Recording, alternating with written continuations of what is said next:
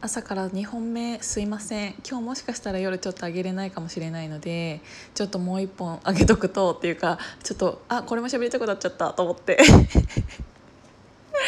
いやあのー、ちょっと考えてたっていうかあの最近私めちゃめちゃ給料は減ってるんですよ。あのー、もちろんそのコロナで洋服が売れなくなったっていうのもあってあの私の契約って、えーと、結局個人事業主なので、えーと、どれだけ売れたかに対してのマージンみたいなのを、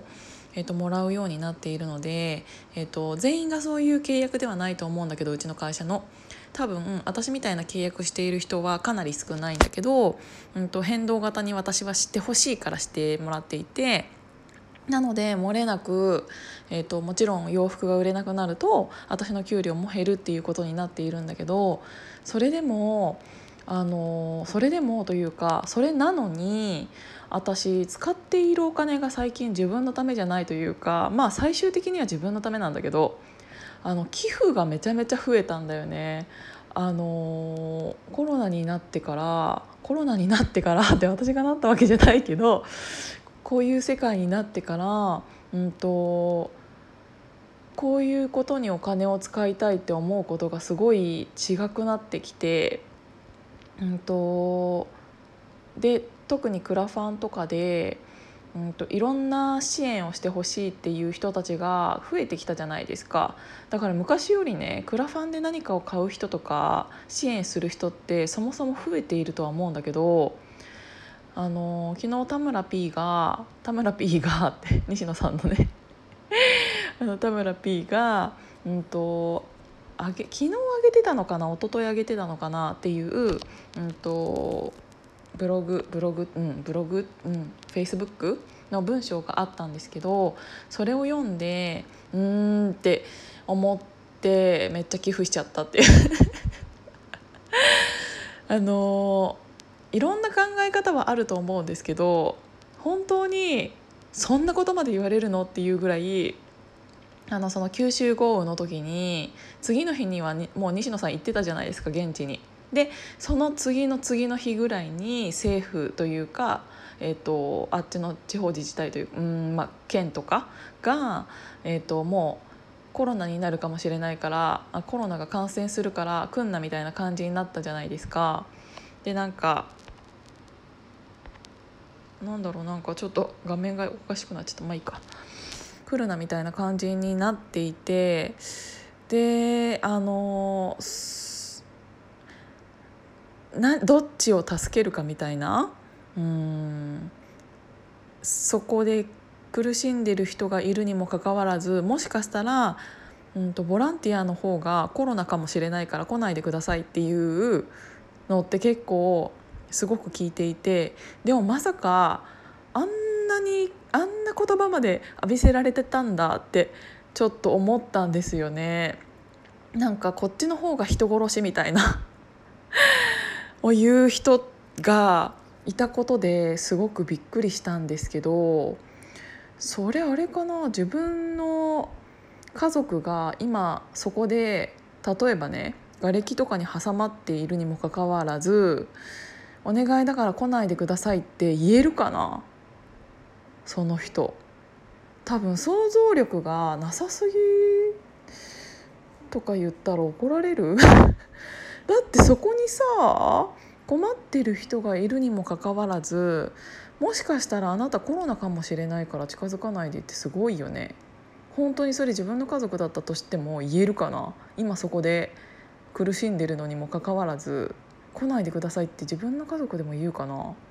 そういう人は言うのかな。言わないよね多分。助けてくださいって言うよね絶対に。って思って。だから私はそういううんこれからの時代ってやっぱりみんな自分の頭で考えようねっていうのがテーマだと思うんですけど誰かが決めたことではなくっていろんな情報が入ってきやすいからこそ錯綜もされやすいかもしれないし情報をこれから自分で選んでいく時代になっていくじゃないですか。ってなった時にいろんな情報があるから一つの物事に対して、うんと、否定派もいるし肯定派もいるしってなった時にじゃあ自分はどっちにつきますかってなった時に、うんとちゃんと自分の考えを持って自分で考えるようにしておかないとダメだなって思って。で私の私的にはそういう時でさええーと、ボランティアをしてくれる人たちの助けになりたいと思ったので私もお金が、えーと給料はめちゃめちゃ減っているにもかかわらず なんかあの募金とかそういうので支援をさせていただけるってあさせていただくっていうのが、えーと、増えたし、うんと、もっと前にそのもうちょっと前にさ先に、えーと、西野さんが、えー、と